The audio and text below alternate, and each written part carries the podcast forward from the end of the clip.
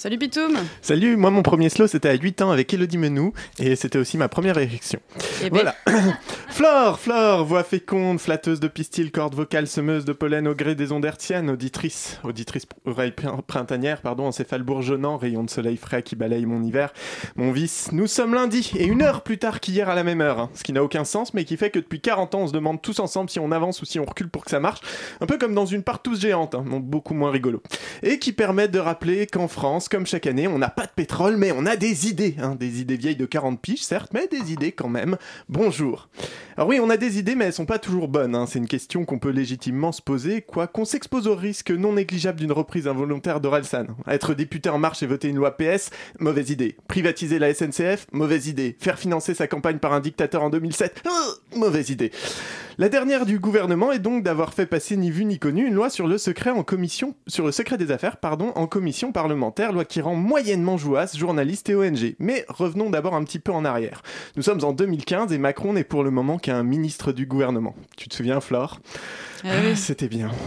Bref, euh, en janvier de cette année-là, Macron tentait de faire passer en catimini une loi pour protéger le secret des affaires, donc en gros une retranscription d'une directive européenne qui était en cours d'examen et qui permettait de lutter contre le vol, la diffusion d'informations pouvant nuire à l'activité de nos belles entreprises françaises, et, les et les pénalisait d'ailleurs euh, dans le grand jeu de la concurrence libre et non faussée à échelle mondiale.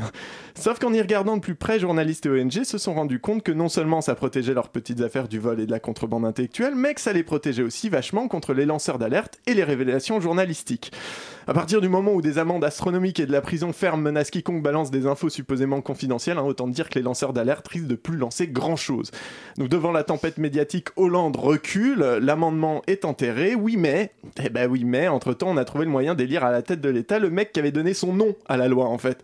C'est donc pas étonnant qu'on la voit redébarquer en même temps que les hirondelles. hein. Une nouvelle mouture, certes, qui rend illégale l'obtention, l'utilisation ou la divulgation d'une information qui répond à ces trois critères, à savoir elle n'est pas connue ou aisément accessible des personnes extérieures à l'entreprise, elle revêt une valeur commerciale parce qu'elle est secrète, et elle fait l'objet de mesures de protection raisonnables de la part de l'entreprise.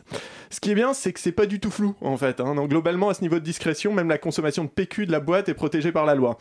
Alors, évidemment, la, pro- la proposition suggère également que le secret des affaires ne peut pas s'appliquer lorsqu'il s'agit d'exercer le droit à la liberté d'expression et à l'information, hein, oui, mais, oui, mais, ben, en vérité, qui décidera de cette limite? On prend Challenge, par exemple, le journal. Il a été condamné pour ses révélations sur les malversations de la maison mère de Conforama, parce que, comme leurs infos n'ont pas été reprises par les journaux télévisés, ben, ça n'en faisait pas une information d'utilité publique, dis donc, mais une violation du dit secret des affaires.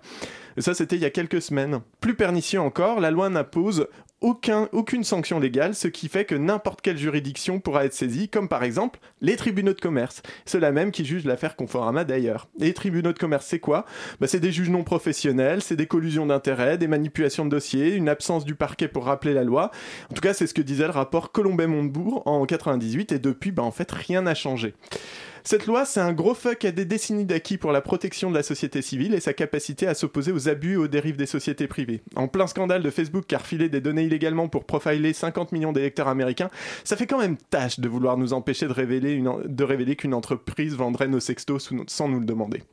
Merci Pitoum, il est bientôt 20h, la matinale de 19h, c'est fini pour aujourd'hui. Merci à PH pour la réalisation de l'émission de ce soir. Un grand merci à Inès et à Lily, indéfectibles acolytes d'interview. Merci à François et à toi Pitoum encore une fois pour vos chroniques.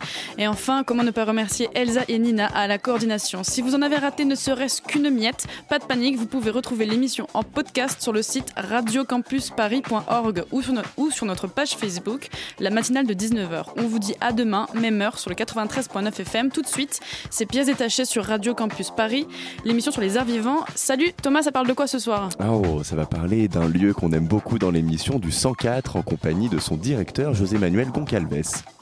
À demain